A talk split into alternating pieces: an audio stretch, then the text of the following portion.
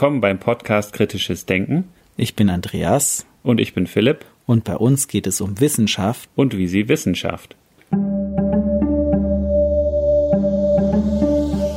Herzlich willkommen zu Episode 60 vom Kritisches Denken Podcast. Heute mit Andreas und Philipp. Wie wir jede zehnte Episode auch gestalten, oft mit einem Rückblick auf die vergangenen Episoden. Die letzte Folge 50, die wir zu zweit gemacht haben, die hatte ein spezifisches Thema, da ging es um Denkfehler und heute haben wir auch wieder ein spezifisches Thema gewählt und könnte aber vielleicht auch einen gewissen Rückblick noch mit integrieren in das Thema auf die letzten Episoden, die alle auch super spannend waren. Wir verfolgen auch immer die Kommentare und vielleicht zuerst nochmal ein Hinweis. Wir nehmen diesen Podcast auf Anfang April 2022. Es gibt einen Podcastpreis, bei dem man für uns voten kann. Den Link dazu findet ihr in den Show Notes. Bitte dort draufgehen und für uns abstimmen. Genau, bis zum 8. Mai könnt ihr das noch machen. Den Link findet ihr in den Show Notes. Es gibt das Publikumsvoting eben für den deutschen Podcastpreis.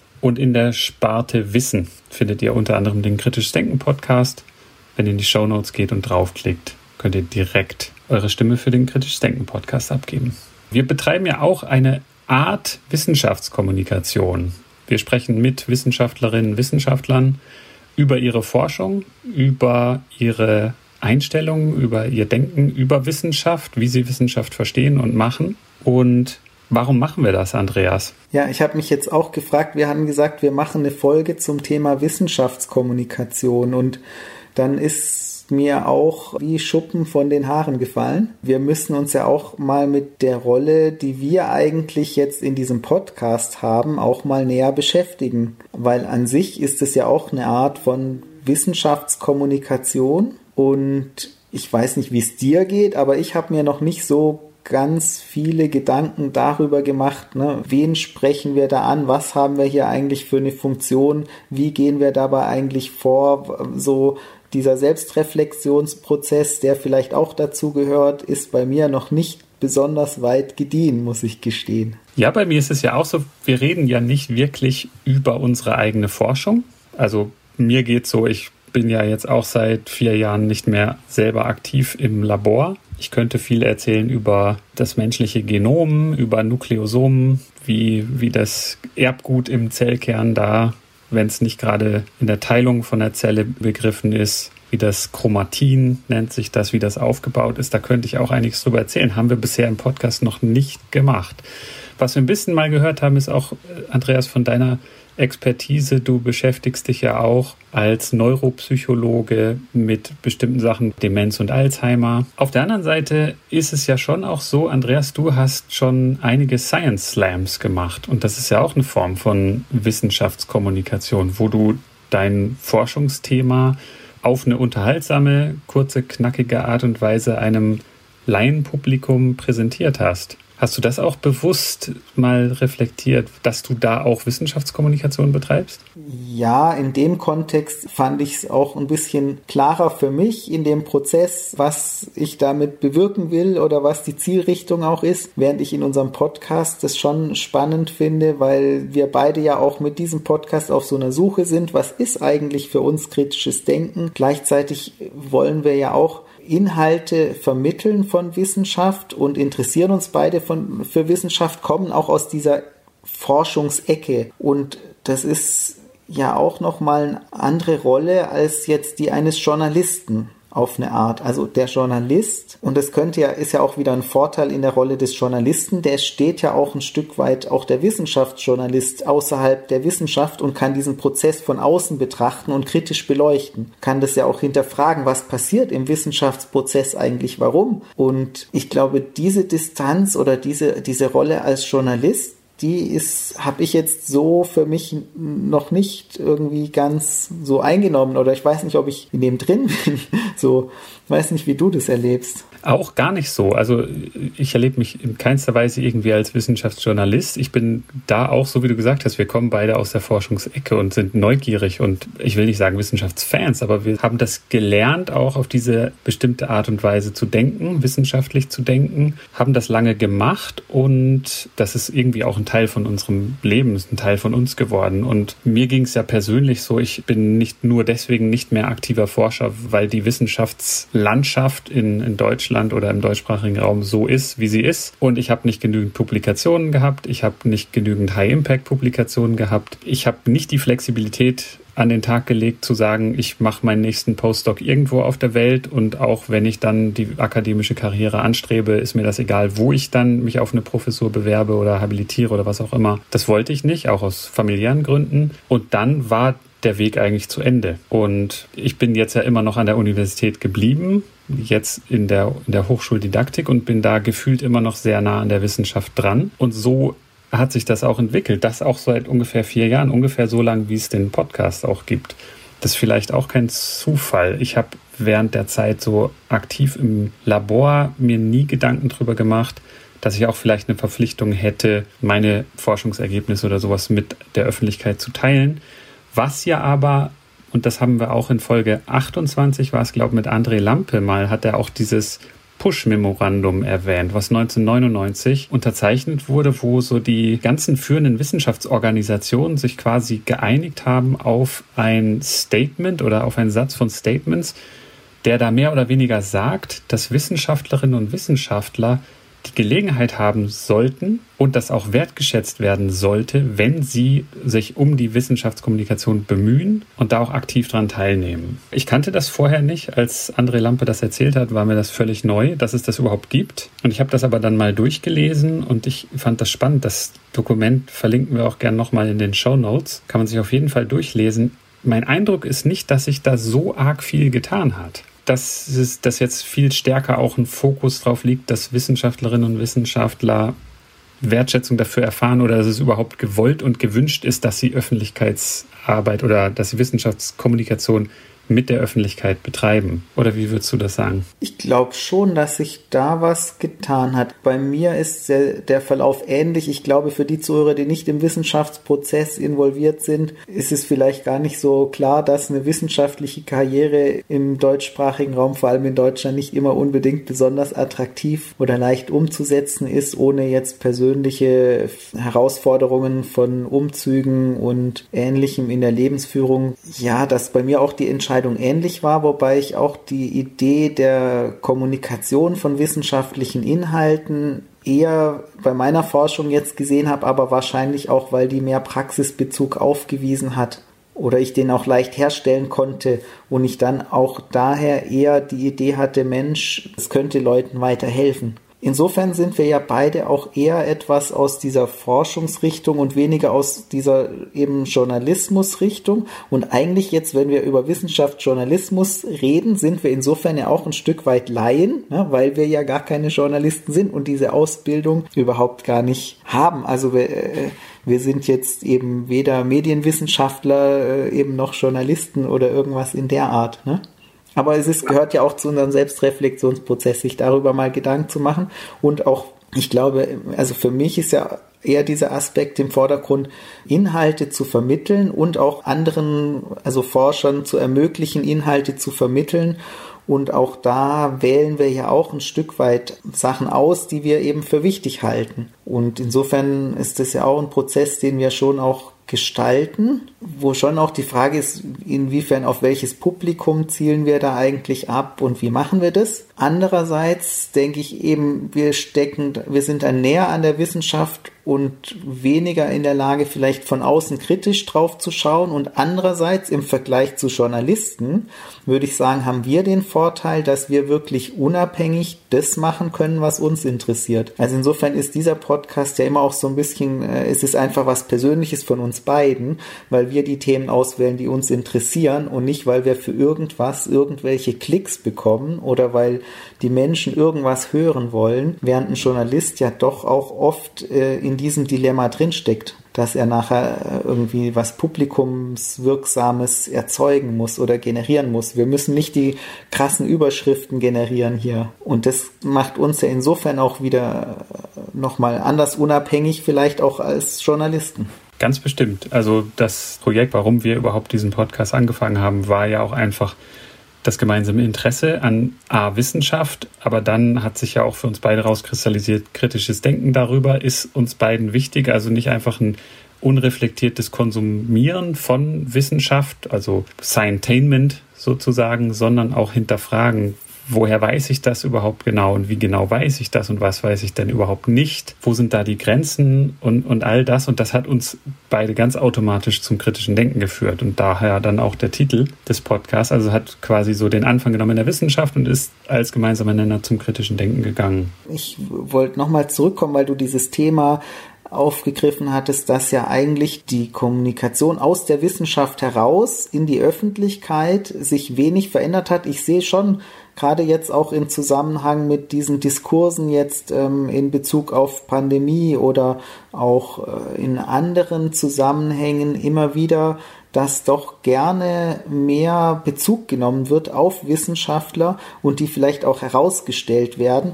Und für die Politik das oft so eine Verwissenschaftlichung gibt eigentlich. Also, dass man versucht, Diskurse auf so eine Sachebene zu ziehen und zu sagen, dass äh, die Wissenschaft ist sich einig, das oder die Wissenschaft sagt uns das und es so zu vereinfachen und sozusagen den schwierigen Diskussionen dadurch auszuweichen und zu sagen, ja, die Klimaforscher sagen uns das. Ne? Also das, das passt ja ganz gut. Du sagst die Klimaforscher. Wir haben ja in Episode 56 mit Stefan Rahmsdorf gesprochen und ihn auch explizit gefragt, sieht er das als seine Pflicht an, gerade als Klimawissenschaftler? Und das ist bei mir auch so ein bisschen das prototypische Bild von einer Wissenschaft, wo es relativ einfach ist, als Forscherin oder Forscher die Relevanz für die Öffentlichkeit zu sehen. Oder bei dir auch, du hast gesagt, Demenz, das ist, das ist sowas, das ist relativ offensichtlich relevant, gesellschaftlich relevant. Und meine Frage an, an Herr Ramsdorff war ja auch, er hat vorher auch zu äh, allgemeiner Relativitätstheorie geforscht. Und da ist, glaube ich, das allgemeine Interesse relativ gering. Und da findet man auch in der Tagesschau oder in der NDR-Mediathek wahrscheinlich jetzt nicht eine ganze Reihe an Podcasts, wo Forscherinnen oder Forscher über ihre Arbeit in der Relativitätstheorie erzählen. Gibt es bestimmt schon, weil auch gerade das Medium Podcast ist ja sehr populär geworden. Es gibt kaum mehr jemanden, der keinen eigenen Podcast produziert. Aber das ist jetzt überspitzt formuliert. Aber es gibt viele Wissenschaftlerinnen und Wissenschaftler und du hast auch die Corona-Pandemie angesprochen. Das ist ein sehr gutes Beispiel. Große Teile der Öffentlichkeit haben sich über verschiedene Podcasts zu dem Thema informiert, wo wirklich Spitzenforscherinnen und Forscher aus dem Bereich sich regelmäßig die Zeit genommen haben, um auch mit Wissenschaftsjournalistinnen, Journalisten zu sprechen, um etwas für die Öffentlichkeit zu produzieren. Und das finde ich, da würde ich sagen, hast du auf jeden Fall recht. Das habe ich vorher so auch noch nicht erlebt. Ich weiß nur nicht, ob das jetzt wirklich Einhalt gefunden hat in so das Alltagsbild von jemandem in der Wissenschaft, dass alle das irgendwie auf dem Schirm haben, dass das eine Möglichkeit wäre. Klar, Corona-Pandemie ist jetzt der Druck aus der Öffentlichkeit und der Wissensbedarf sehr groß. Klimaforschung ist sicherlich auch noch so ein Thema, was sehr dringlich ist und auch in der Öffentlichkeit steht, wo dann auch, und du hast gesagt, die Politik nimmt sich dann gerne die Stimmen aus der Wissenschaft und schiebt sie irgendwie so vor als Argument. Wobei da kriegt man dann auch Fälle mit, wo es heißt, Politikerin A spricht mit Politiker B und beide haben ihre jeweiligen Wissenschaftlerinnen und die, und die widersprechen sich. So, was haben wir dann für einen Fall? Wenn die beiden Wissenschaftlerinnen miteinander sprechen würden, dann würden die wahrscheinlich wissen, worüber sie reden, würden wissen, wo sie anderer Meinung sind oder wo sie vielleicht einfach über verschiedene Dinge sprechen. Für Politikschaffende scheint es mir manchmal, als wäre das einfach so ein du hast das Verwissenschaftlichung genannt, einfach so ein, hier ist ein Argument, was mir in den Kram passt, um es mal salopp zu formulieren. Also stelle ich das jetzt hin und sage, die Wissenschaft sagt. Aber so ist es ja auch eigentlich nicht gedacht. Ja, und die Wissenschaftlichkeit ist ja auch nicht einheitlich, sondern eben es gibt immer solche und solche, ähm, nicht nur Positionen, sondern ja auch Befunde. Und die Befunde haben ja auch eine limitierte Aussagekraft. Und ich glaube schon auch, dass politische Entscheidungen ja in der Regel Wertfragen sind. Die sind schon auch natürlich sachlich informiert, aber am Ende ist ja dann die Entscheidung, welche Maßnahmen ergreife ich in der Pandemie, eine Abwägung zwischen, wie wichtig ist uns denn die Erziehung der Kinder in der Schule und wie wichtig ist es uns jetzt Menschen zu schützen, äh, die zu Hause vielleicht eingesperrt wären oder ältere Menschen, die ein hohes Risiko haben, an einer Erkrankung zu sterben. Und diese sozusagen diese Wertfrage ist natürlich leichter ähm, zu bearbeiten, wenn ich einfach sage, ich, ich habe hier Experten und die kennen sich aus und die Forschung sagt uns das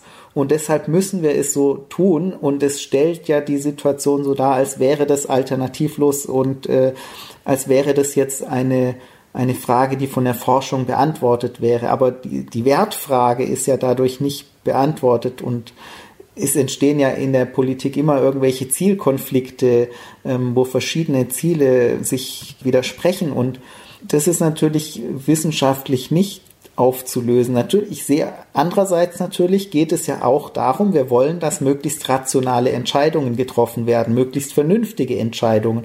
Um vernünftige Entscheidungen zu treffen, brauchen wir natürlich auch informierte Politiker und eine informierte Öffentlichkeit.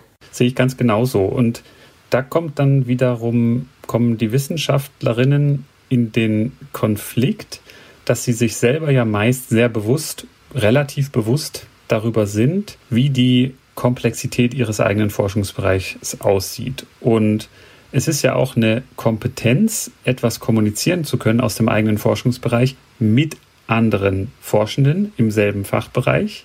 Die Gespräche auf so einer Fachkonferenz über Nukleosomen laufen anders, als wenn ich jetzt einen Science Slam machen würde und der Öffentlichkeit etwas über Nukleosomen, Nukleo was, erzählen würde.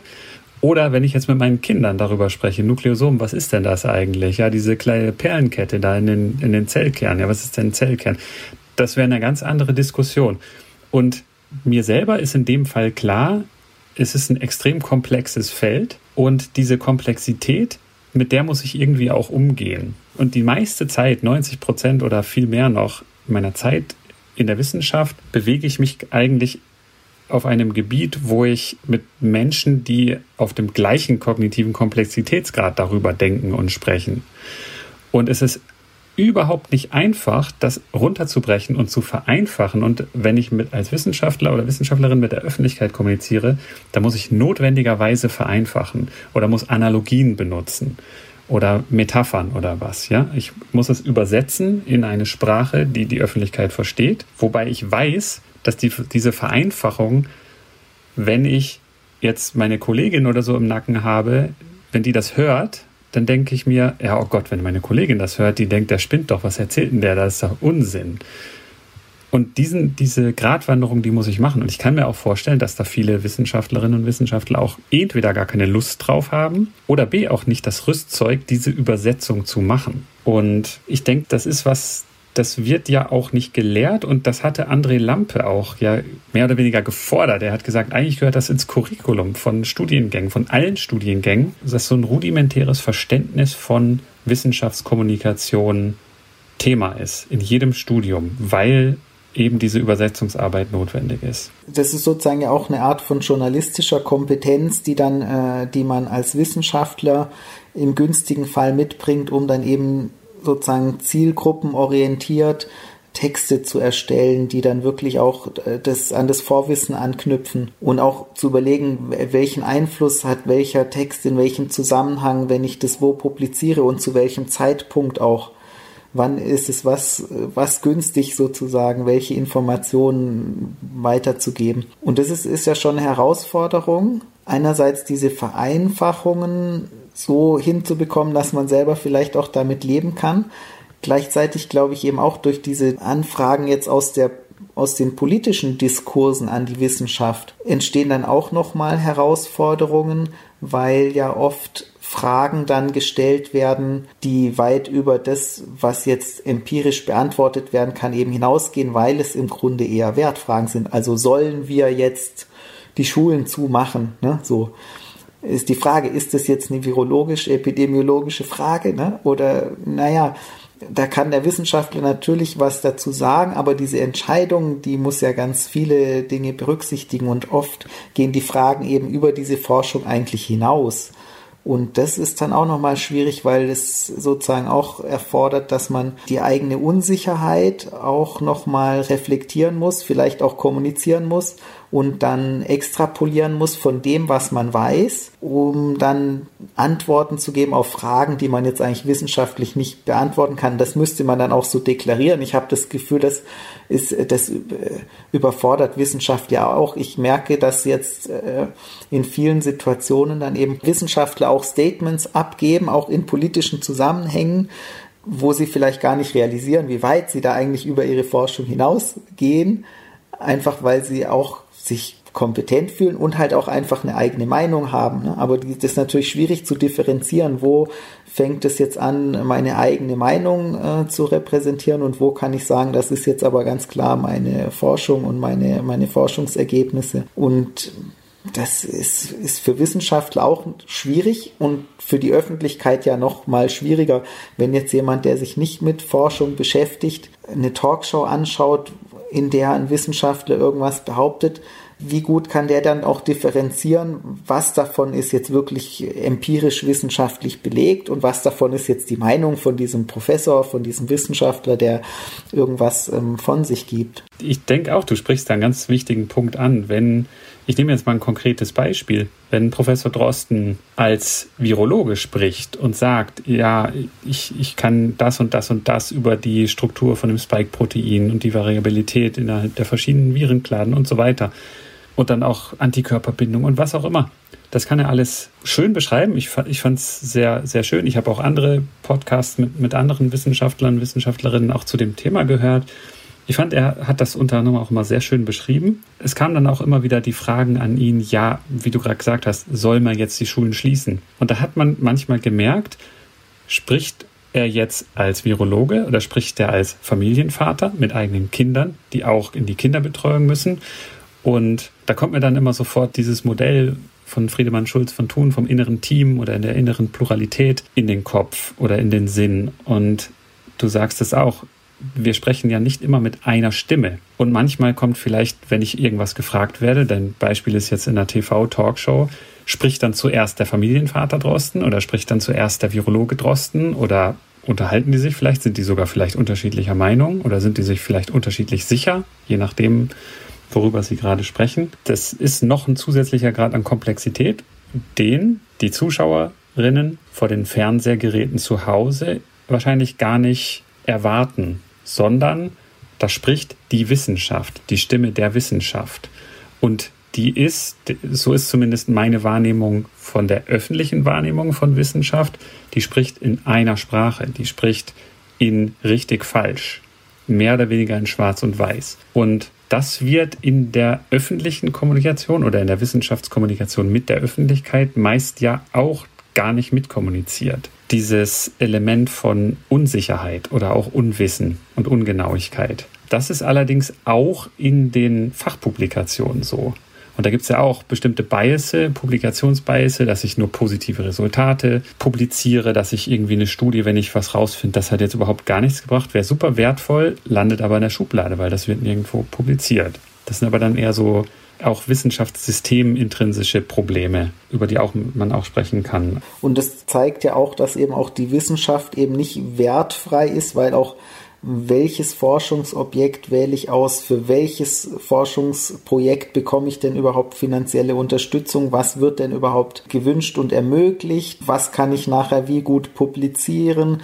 Da geht es auch, wenn Wissenschaftler über ihre eigene Forschung sprechen, haben die natürlich auch oft Interessen oder vertreten die Interessen von ihrer Institution und so weiter. Das ist ja auch so, wir hatten das Thema Interessenskonflikte auch und das muss man natürlich auch bedenken. Wobei ich schon sagen würde, den meisten Wissenschaftlern geht es zunächst mal halt inhaltlich um ihr Thema und ihr Fachgebiet und weniger um die Selbstdarstellung. Aber auch Wissenschaftler können daran interessiert sein, Selbstdarstellung zu machen oder auch einfach Mittel zum Zweck, bestimmte Gruppen anzusprechen, um damit vielleicht auch wiederum Forschungsgelder oder ähnliches einzuwerben und dergleichen mehr. Und es ist dann so schwierig für, für, für Menschen natürlich äh, generell dann zu beurteilen, ist das jetzt eine wissenschaftliche Aussage oder ist das jetzt, wie du sie jetzt gesagt hast, als Beispiel, ne, der Herr Drosten, kann man jetzt ja auch andere äh, Wissenschaftler nehmen, ob das der Herr Kekulé ist oder wie auch immer, aber auch in anderen Kontexten wird es ja oft verwissenschaftlich. Ich habe denke jetzt gerade an das Beispiel, sollen wir die Gaslieferungen, soll ein Gasembargo für Gaslieferungen aus Russland gemacht werden? Dann gibt es dazu auch wirtschaftswissenschaftliche Studien ist nicht mein Thema. Ich kann das überhaupt nicht wirklich äh, bewerten, äh, die dann sagen, so und so viel Prozent des Bruttoinlandsprodukts würde uns das kosten. Ne? Also ich als Wissenschaftler würde dann denken, aha, ich glaube, das ist ziemlich komplex und ob man das so genau berechnen kann, das glaube ich jetzt nicht, weil das ja auch Kaskaden von Prozessen, das ist ja so ein bisschen äh, der äh, in die Zukunft schauen, ist immer schwierig und wenn man überlegt, was, was könnten da alles für Prozesse nachher in Gang kommen und eine Rolle spielen, das ist wie die Inflationsprognose der EZB, da glaube ich nicht dran, äh, solche Sachen. Das sind komplexe Sachen. Ich kann es aber auch nicht wirklich beurteilen, weil ich kein Wirtschaftswissenschaftler bin. Und gleichzeitig so eine Prognose, das informiert ja auch wieder die Politik. Und dann kann man sagen, ja, das können wir machen oder das können wir nicht machen. Und gleichzeitig stehen ja aber auch Wertfragen dahinter. Ne? Und das ist natürlich auch schwierig. Und es fordert ja auch von uns als Bürger in der Demokratie enorm viel ab. Und das kommen wir jetzt zu unserem Thema auch wieder zurück. Deshalb ist ja auch so wichtig, dass dieses kritische Denken wirklich, ja, dass wir das, dass wir das lernen und, und auch besser werden im kritischen Denken. Absolut. Du sprichst ja auch das Stichwort Demokratie an, Bürgerinnen und Bürger, mündige Bürger. Das haben wir auch schon immer wieder in verschiedenen Podcast-Folgen thematisiert oder sind auf das Thema gestoßen. Das hat viel auch mit kritischer Denkfähigkeit oder auch einer Disposition zum kritischen Denken, also einer Bereitschaft, diese Haltung einzunehmen, etwas kritisch zu hinterfragen, zu tun. Und wenn man das jetzt auch noch wieder auf die Wissenschaftskommunikation münzt, da gibt es ja verschiedene Art und Weisen, wie Wissenschaftlerinnen, Wissenschaftler mit der Öffentlichkeit kommunizieren können. Wir hatten vorhin das Beispiel Fernsehtalkshows.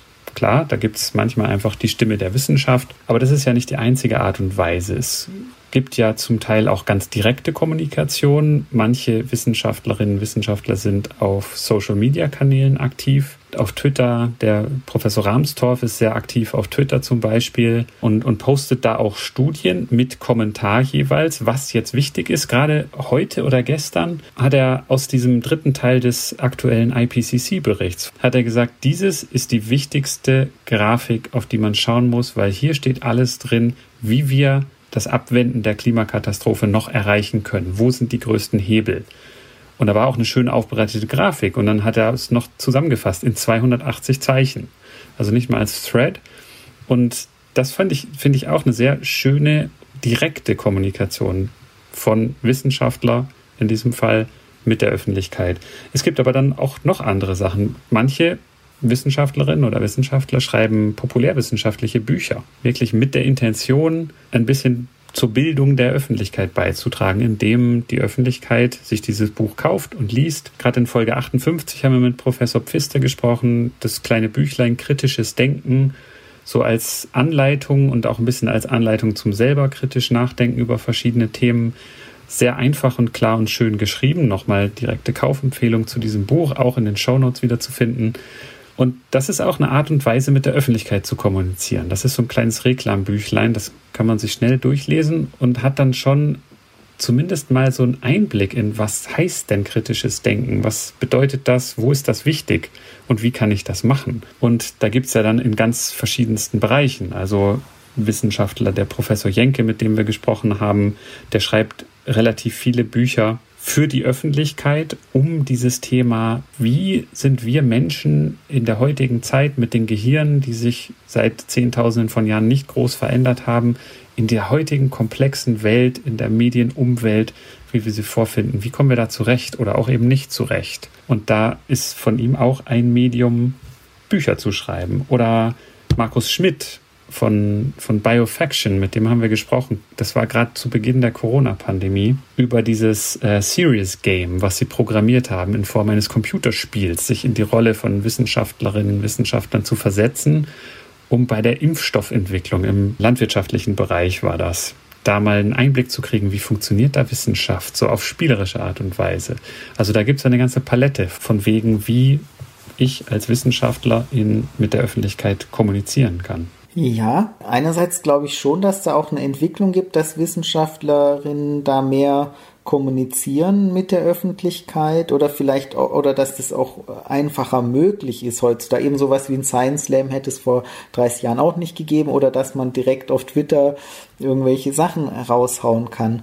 Andererseits denke ich, dass das ja auch eine gewisse Komplexität schafft und dann sind wir wieder beim kritischen Denken auf der Seite der Rezipienten und ich fürchte, dass das ja so ein Stück weit auch manche Menschen überfordert, diese Anforderungen mit diesen ganzen Informationen dann auch wieder umzugehen und sich von solchen Diskursen dann auch zu verabschieden oder auch dieser Eindruck, der leicht entstehen kann, die Wissenschaftler diktieren uns jetzt irgendwie, äh, wo es lang geht, ne? oder die erklären uns jetzt die Welt so von oben herab, sagt uns jetzt die Wissenschaft, so ist es und äh, so müsst ihr das jetzt sehen. Ne? Und das ist ja auch ein Risiko und führt dann vielleicht dazu, dass sich eben manche Bevölkerungsteile auch abwenden. Und da ist jetzt von der Klimakrise bis zur Pandemiesituation oder ähnlichem sicher auch entsprechendes beobachtbar, dass es eben Gruppen gibt, die dann einen ganz anderen Diskurs aufmachen oder sich eben andere Experten suchen, die ihnen einfachere Antworten geben oder die, die da klarere Statements geben und vielleicht sagen, das ist unabhängig von diesen ganzen Fake News und äh, Desinformationsgeschichten, Bullshit und sonst was. Ja, du sagst unabhängig von den Desinformationsgeschichten, aber ich glaube, das ist auch ein ganz wichtiges Thema Vertrauen in die Wissenschaft und das geht ja auch schon in die Zeit zurück, wo, wo das große Thema fördert Zigarettenrauch Lungenkrebs. Und da gab es dokumentierte Fälle, wo äh, eine Lobbygruppe wirklich eine ganze Maschine aufgebaut hat von Scheinexperten, Expertinnen, von Scheinkonferenzen, Scheinjournals, die den Anschein erwecken sollten von Wissenschaftlichkeit, von Forschung, wo aber ganz selektiv die Dinge, die in der Wissenschaft teilweise normal sind und die durch den Wissenschaftsprozess mit dem Peer Review und was dazugehört, äh, nach einer gewissen Zeit rausgesiebt werden, die aber aktiv eingesetzt haben, um diese Zweifel in der Öffentlichkeit zu nähren. Und das als Werkzeug, das eigentlich in der Wissenschaft ein Erkenntniswerkzeug ist, dass der Zweifel an dem, was schon, was wir schon wissen und damit verbunden die Neugier, diesem Zweifel nachzugehen und etwas Neues herauszufinden aber diesen Zweifel zu säen in den Köpfen der Öffentlichkeit oder auch von Politikschaffenden, der wurde da ja bewusst eingesetzt, um dieses Schwarz-Weiß-Bild aus der Öffentlichkeit zu entfernen, wo die Datenlage ja recht klar war, Rauchen fördert Krebs. So, da waren sich die meisten einig, so wie heutzutage auch, der Klimawandel ist menschengemacht und er ist schlecht für den Menschen und wir sind schuld dran. So, da sind sich eigentlich so gut wie alle einig. Aber es reicht scheinbar in der öffentlichen Wahrnehmung, bestimmte Veröffentlichungen, und da gibt es ja dann auch Einrichtungen, die sich damit auseinandersetzen oder beschäftigen oder sich zur Aufgabe gemacht haben, den wissenschaftlichen Konsens, und das ist, glaube ich, auch ein Schlüsselbegriff hier, in Zweifel zu ziehen. Und da kommen wir dann so ein bisschen zu dem Bereich hirnfreundliche Wissenschaftskommunikation. Wie kann man das machen, dass wir die Art und Weise, wie unser Gehirn halt denkt, und manchmal nicht besonders kritisch denkt. Wie kann man das ausnutzen aus der Sicht jetzt von der Tabaklobby, wenn man es so formulieren will? Weil die haben das ganz clever gemacht. Die wussten ganz genau, es reicht so ein bisschen Zweifel und wenn ich ein paar Zweifel habe, dann lasse ich mich nicht auf den eigentlich vorherrschenden wissenschaftlichen Konsens ein, sondern dann, dann wiegt das wie wahrgenommen gleich. Ja, die einen sagen so, die anderen so obwohl, und das ist das gleiche wie bei der Klimafrage, sich, weiß nicht, über 97, 98 Prozent aller Klimaforschenden einig sind, dass der Klimawandel menschengemacht ist, das aber trotzdem in den Köpfen von vielen Menschen wie so eine falsche Balance wahrgenommen wird. Und da frage ich mich auch, wie kann man Wissenschaftskommunikation wirklich hirnfreundlich machen. Und was ich damit meine ist, wir haben, wir wissen ja über uns selber mittlerweile, wie wir uns selber schön in die Tasche legen können, wie unser Gehirn schön die ganzen Abkürzungen nimmt und Heuristiken und sowas und eigentlich für sich selbst nur so eine schöne runde Geschichte erzählen oder erzählt bekommen möchte.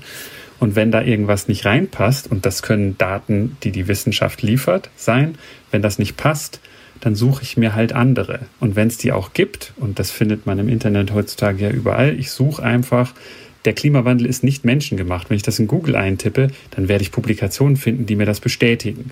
Und es gibt diesen Confirmation Bias, haben wir auch schon oft drüber gesprochen.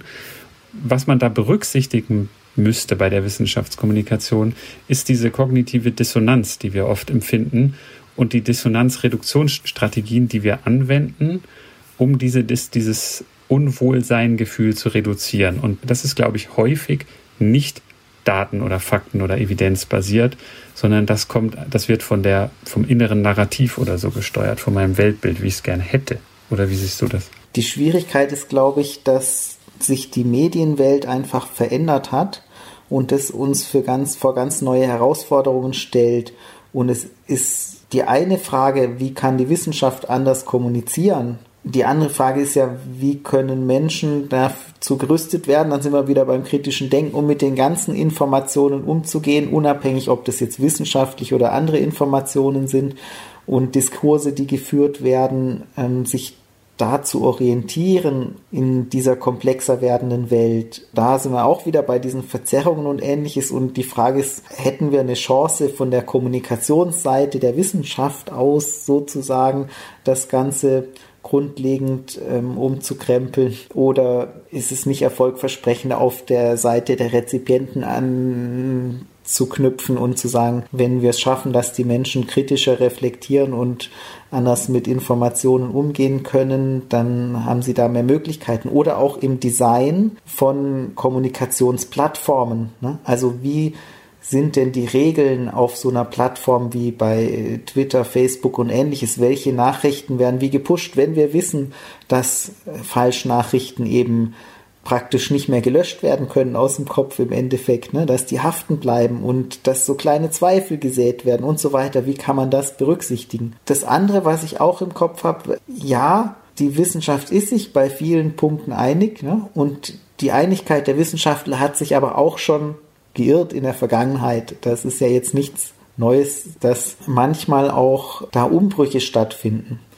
Also es gibt ja diesen äh, nach Thomas Kuhn diese Theorie der wissenschaftlichen Revolutionen, dass es eben Paradigmen gibt, in denen die Forscher sich befinden, in denen sie forschen, die dann versuchen, immer weitere Teilaspekte innerhalb dieses Paradigmas zu erklären, bis immer mehr Anomalien auftauchen und das Ganze über den Haufen geworfen wird und äh, dann eben ein neues Paradigma entsteht. Wobei sagen wir, das Kritische daran, wie Kuhn das beschreibt, ist eben, dass er sagt, das ist ein irrationaler Prozess. Diese, dieser Übergang von dem einen Paradigma ins andere, das ist relativ willkürlich. Und ich würde sagen, Wissenschaft ist trotzdem ein rationaler Prozess, weil ich das bestreiten würde, dass es eben willkürlich ist, sondern wir, wir ändern sozusagen das Paradigma, weil uns das neue Paradigma eben mehr erklärt und vielleicht auch das, was wir früher erklären konnten, noch besser erklärt. Und deshalb ist es nicht unbedingt irrational, ein neues Paradigma aufzunehmen, sozusagen, wenn man jetzt diese Begriffe verwenden will. Insofern, es kann sich ja auch die Mehrheit der Wissenschaftler immer irren und es ist so ein bisschen die Frage, ne, was ist, im Grunde geht es ja um die guten Gründe, die die Mehrheit der Wissenschaftler hat. Ne? Und wenn ich jetzt in dem Thema nicht drin bin, dann muss ich ein Stück weit eben natürlich auch dem vertrauen, dass die schon das so wiedergeben, wie es dem aktuellen Stand der Wissenschaft und der aktuellen Evidenz dann auch entspricht, dass die Wissenschaftler so ehrlich und lauter sind und die, das Motiv haben, wirklich sachbezogen Informationen zu liefern und nicht nur irgendwie einen, Trend zu erzeugen oder irgendwelche anderen Absichten damit verfolgen. Und denke, das kann man kann man auch tun, weil wir sind ja auch eben begrenzt und können uns jetzt nicht in jedes Fachgebiet einarbeiten, um da wirklich eine fundierte eigene Meinung irgendwo zu generieren und zu verstehen, wie jetzt tatsächlich dann der aktuelle Stand der Wissenschaft im, im Bereich Klimaforschung ist. Das könnte ich als Psychologe gar nicht verstehen und muss dem vertrauen, auch was so ein Stück weit die Klimaforscher eben sagen. Und natürlich würde ich dann sagen, ja, es erscheint mir im Moment vernünftig, dem zu glauben, was die Mehrheit der Klimaforscher sagt. Kann es jetzt selber eben nicht für mich überprüfen, aber die Gründe, die sie vorbringen, das erscheint mir alles nachvollziehbar, die Argumente und so, wie sie die Evidenz präsentieren, ja.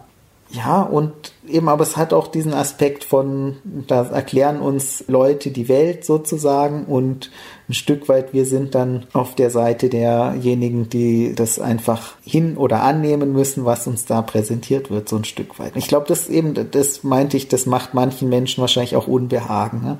Dieser Einfluss von Wissenschaft eben in der politischen Entscheidung. Und gleichzeitig finde ich es natürlich eine tolle Sache. Also ich finde es, finde es extrem wichtig, dass wissenschaftliche Erkenntnisse in politischen Entscheidungen berücksichtigt werden. Also äh, extrem, weil eben Demokratie und Aufklärung, das sind Dinge, die zusammengehören und zusammenhängen. Du hast ja auch die, die wissenschaftlichen Revolutionen von Kuhn angesprochen und die Wissenschaft, der wissenschaftliche Konsens kann auch falsch sein. Das wird ja dann auch manchmal so ins Feld gezogen als Argument gegen den wissenschaftlichen Konsens, um da so Randmeinungen, die sich auch in der Vergangenheit immer wieder als falsch rausgestellt haben, doch aber da reinzudrücken. Das ist auch wieder dieses Element von Zweifel. Ja, aber die Wissenschaft hat sich in der Vergangenheit auch schon getäuscht. Da würde ich aber doch irgendwie einen Unterschied sehen zwischen wie die Wissenschaft sich von innen heraus verändert und das sicherlich entwickelt sich weiter und da können auch Paradigmen, wie sie lange vorherrschen, umgestoßen werden, aber ich denke auch eher aus dem Grund, weil es einen höheren Erklärungswert hat oder weil sich genügend Punkte angesammelt haben, Evidenz, die dagegen spricht, wo dann irgendwann das nicht mehr haltbar war und irgendwann die Menschen sagen mussten, ja, das kann jetzt tatsächlich nicht sein, dass die Erde im Mittelpunkt der Welt ist oder welche Revolution auch man immer da nehmen möchte. Das ist evidenzgetrieben und nicht ideologiegetrieben und da ist, glaube ich, schon nochmal ein Unterschied und das wird manchmal, denke ich, auch instrumentalisiert, oder meinst du nicht? Ja, auf jeden Fall wird das auch instrumentalisiert, aber ich denke auch, die Wissenschaft ist Moden und Trends unterworfen und frei von Einflüssen, die jetzt nicht interne wissensbezogene Prozesse betrifft. Gleichzeitig denke ich auch, dass es nicht nicht im Vordergrund. Und die andere Frage ist ja dann, was ist die Alternative? Ich denke, es ist berechtigt, sozusagen die Idee im Hinterkopf zu haben, die Wissenschaft kann sich auch irren. Ich meine, es ist ja auch die Grundidee der Wissenschaft, dass sie sich selbst hinterfragt und ihre eigenen Ergebnisse hinterfragt, weil wir eben so weiterkommen, wir irren uns empor. Das ist ja die Grundidee, ne, dass man das Wissen auch nochmal hinterfragt, was aber eben nicht heißt, dass ich alles in Frage stellen sollte, sondern die Frage ist ja dann, was ist im Moment die beste verfügbare Basis, auf die ich meine Entscheidung oder auf die ich meine Annahmen gründen kann. Und das ist eben doch dann wiederum die wissenschaftliche Erkenntnis. Die Alternative wäre dann zu sagen, ja gut, wenn uns die Wissenschaft nicht sagen kann, dann äh, lese ich doch mal im Kaffeesatz oder andere sonstige gleichwertige Alternativen von Hokuspokus, die einfach jetzt nicht unbedingt eine rationale Entscheidung begründen können. Und es ist für mich ja eher so diese theoretische Idee, auch die Wissenschaft kann sich irren und gleichzeitig müssen wir uns natürlich auch auf das verlassen oder wir müssen mit dem arbeiten, mit dem Erkenntnisstand, den wir eben heute haben, um unter der Voraussetzung, dass es vorläufig und das entwickelt sich weiter und morgen wissen wir mehr. Eben die Schwierigkeit ist schon, dass das ist nicht unbedingt so erfreulich sozusagen, die, diese, diese Idee der Vorläufigkeit, ähm, das äh, kann eben auch Unbehagen verursachen. Ne? Und nicht zu sagen, die Welt ist so und äh, so ist es, sondern im Moment haben wir die besten Gründe anzunehmen, dass es so ist. Ich denke auch, ich, ich habe da vorhin die Frage gestellt, sollten WissenschaftlerInnen anders Wissenschaft kommunizieren als datenbasiert, rational, möglichst rational. Und ich denke auch, klar gäbe es andere Wege, aber das ist intrinsisch in der Wissenschaft so. So funktioniert Wissenschaft. Und das Problem könnte genau eher sein, dass sich in der breiten Öffentlichkeit, aber da würde ich die Wissenschaftlerinnen und Wissenschaftler mit einschließen, sitzen Menschen mit Gehirnen, die auf eine bestimmte Art und Weise funktionieren die bestimmte Dinge hören wollen, die Filter anwenden, die extrem gebiased sind bei allen möglichen Sachen, was praktisch ist, aber eben manchmal dann so in der Meinungsbildung, wenn ich wirklich angehalten bin, mich auf rationale Gründe zu stützen, nicht mehr besonders gut funktioniert. Und das hatten wir auch schon öfter das Thema, wie und wann lernen wir das? Wie kann man das lernen? Kann man auch die Frage stellen, wie kann man kritisch denken lernen? Das ist der rote Faden in unserem Podcast. Und man kann sagen, ja, das muss in die Schule rein, das muss ins Schulcurriculum oder das muss in der Universität gelehrt werden, wobei nicht alle Menschen studieren. Also das wäre dann nur für die, für die AkademikerInnen. Und wären wir dann wieder zurück bei dem Thema Schule und Schulbildung oder Allgemeinbildung. Und wir hatten ja auch schon ein Interview mit Kerstin Michalik, das Philosophieren mit Kindern. Da wird schon das grundsätzliche Miteinander praktiziert, dass wir so eine Basis dafür legen, dass wir es auch akzeptieren können, dass jeder Meinungen hat. Aber vielleicht schon, und das ist vielleicht jetzt nicht so das Thema beim Philosophieren mit Kindern, dass es so, vielleicht so diese Wahrheiten erster Ordnung und auch wieder die Wahrheit zu zweit gibt. Und dass es die Wissenschaft gibt, die versucht, der Objektivität möglichst nahe zu kommen und dass wir aber als Menschen oftmals relativ weit davon entfernt sind und dass es da diesen Disconnect gibt. Und da muss jeder für sich selber dann auch selbstkritisch sein und vielleicht schon mal als Ausblick für unsere nächste Episode, die haben wir nämlich schon aufgenommen, das Zentrum für kritisches Denken in Zürich, das ist ein Verein, Schrägstrich GmbH, die haben kürzlich ein Manifest für eine neue Debattenkultur publiziert. Und da sind so relativ schön und klar dargestellt, wo die Baustellen sind, die sich auftun oder die zutage treten, wenn wir versuchen, miteinander zu sprechen. Und das gilt im Besonderen auch für, wenn wir über wissenschaftliche Fakten oder wissenschaftliche Forschungsergebnisse sprechen wollen. Und da wären wir dann so zum Beispiel jetzt Virologe A sagt das, Virologin B sagt das und das Ganze wird irgendwie in einer Talkshow breitgetreten. Wie kann man da irgendwie rauskommen? Und in diesem Manifest für die neue Debattenkultur sind wirklich so Punkte rausgearbeitet, wo man sich dann selber fragen kann, wenn jetzt irgendwie so eine Diskussion oder eine, eine Kommunikation entgleist, dass man da nicht gleich rangeht und sagt, ja, du hast jetzt das gedacht und was für ein Unsinn oder da bist du gerade völlig daneben und eigentlich meine ich ja das, so mit dem Finger auf das Gegenüber zeigen, sondern mit dem Finger nach innen zeigen und sagen, ja, ich weiß oder man weiß über das Gehirn, das funktioniert so und so und wenn ich mich irgendwie in meinem persönlichen Lebensnarrativ angegriffen fühle, dann reagiere ich völlig irrational und dann kann mich, können mich keine Daten der Welt davon überzeugen, dass die Erde eine Kugel ist mehr. So überspitzt zu formulieren. Und dass man quasi so ein Manual an die Hand kriegt und die Analogie, wenn ich da mal vorgreifen kann, wäre so eine Bedienungsanleitung für den Verstand. Wenn man zurück zur Aufklärungsschrift von Immanuel Kant geht, habe Mut, dich deines eigenen Verstandes zu gebrauchen, so der Leitspruch der Aufklärung aber er hat eben keine Gebrauchsanleitung für diesen Verstand mitgeliefert. Und das sind so ein paar Punkte, da kann man sich dran orientieren, wenn man versucht, den eigenen Verstand zu benutzen, jetzt gerade in der Kommunikation. Das also in der nächsten Folge als Ausblick. Aber das eben nur als Vorgriff und wichtig dabei wäre dann ja auch immer in der Kommunikation nicht nur immer aufs Gegenüber zu schauen, sondern auch in sich selber. Wie siehst du das als Psychologe? Ja, ich sehe das, dass wir jetzt schon wieder eine lange Folge gemacht haben.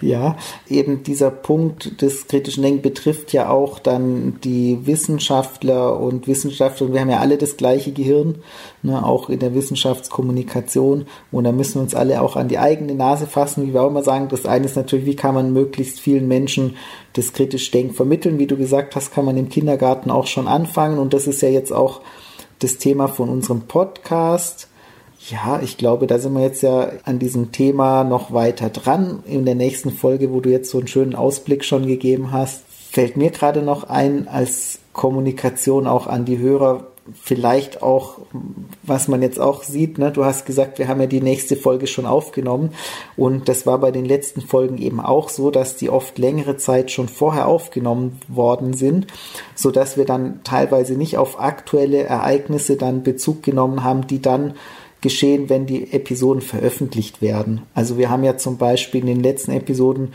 nicht auf irgendwie aktuelle Ukraine-Kriegssituation oder ähnliches Bezug genommen, nicht weil uns das Thema nicht beschäftigt, sondern deshalb, weil es noch nicht passiert war zum Zeitpunkt der Aufnahme. Das ist auf, ist gar nicht ersichtlich sozusagen bei unseren Podcasts, wann die aufgenommen worden sind und oft brauchen wir eine Weile, um die zu bearbeiten, bis die dann nachher tatsächlich auf der Webseite erscheinen und wir das okay von den jeweiligen ähm, Gästen dann haben, dass wir die auch die Episode so auch veröffentlichen dürfen. Das ist vielleicht genau. auch noch interessant für die Hörer und auch es gab noch interessante Kommentare auch zu verschiedenen Episoden. Vielleicht machen wir auch mal wieder so eine Folge, wo wir nochmal diskutieren über Rückmeldungen und Feedbacks. Das kommt bei uns durchaus an, aber wir haben auch nicht immer Zeit und äh, Möglichkeit, alles zu beantworten oder jetzt eben hier auch aufzugreifen, auch wenn uns das durchaus beschäftigt, wenn jemand irgendwo einen Kommentar schreibt oder ein Feedback gibt, auch wenn wir nicht unmittelbar oder darauf antworten, äh, kommen solche Sachen bei uns an. Ja, und wir freuen uns immer, also immer her damit. Feedback ist wunderbar. Feedback is the breakfast of champions. Ich mag den Spruch nicht, aber wir freuen uns über, wir freuen uns über Rückmeldungen jeglicher Art, besonders über die kritischen. Ja, und wir machen uns auch nochmal Gedanken über die Rolle von unserem Podcast im Kommunikationsprozess. Das finde ich eigentlich auch ein spannendes Thema, aber vielleicht auch mehr noch für uns. Und äh, wenn das die Zuhörer hören wollen, falls das von Interesse ist, auch gerne alle Hörerinnen melden die daran Interesse haben, können wir da auch weiter drüber sprechen. Aber wir haben auch noch andere viele interessante Themen, die uns interessieren. Ja. Genau, auf jeden Fall. Die Themen gehen uns nicht aus. Wir haben weiterhin Spaß an dem Podcast. Wir lernen in jeder Folge immer wieder dazu. Das ist, glaube ich, auch so die Triebfeder. Also wir verdienen kein Geld mit dem Podcast, aber wir haben da selber halt einen enormen Mehrwert durch die Möglichkeit, im Rahmen dieses Podcasts mit Wissenschaftlerinnen, Wissenschaftlern zu sprechen über ihre Forschungsthemen und so sehr interessante Gespräche zu haben. Also für uns ist das immer eine große Bereicherung. Und wie du gesagt hast, wir freuen uns immer sehr, wenn wir dann auch das Feedback von diesen Gesprächen von unseren Hörerinnen und Hörern bekommen. Das bringt uns immer auch zum Nachdenken. Also immer gerne her damit. Genau, und immer gerne weiter so.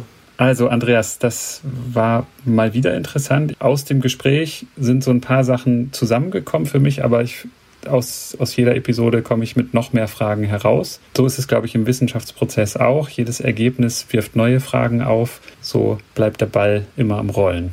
Und dann in dem Fall vielen Dank fürs Zuhören von Episode 60 und bis zum nächsten Mal. Bis zum nächsten Mal. Bei der nächsten spannenden Episode hast du schon schön angekündigt. Bis dahin. Vielen Dank fürs Zuhören. Wenn euch die Episode gefallen hat, dann empfehlt uns gerne weiter und gebt uns eine 5-Sterne-Bewertung auf dem Podcast-Portal eurer Wahl. Folgt uns auf Twitter, liked uns auf Facebook. Wir freuen uns über Kommentare und Feedback von euch. Und Möglichkeiten, den Podcast zu unterstützen, findet ihr auf der Website.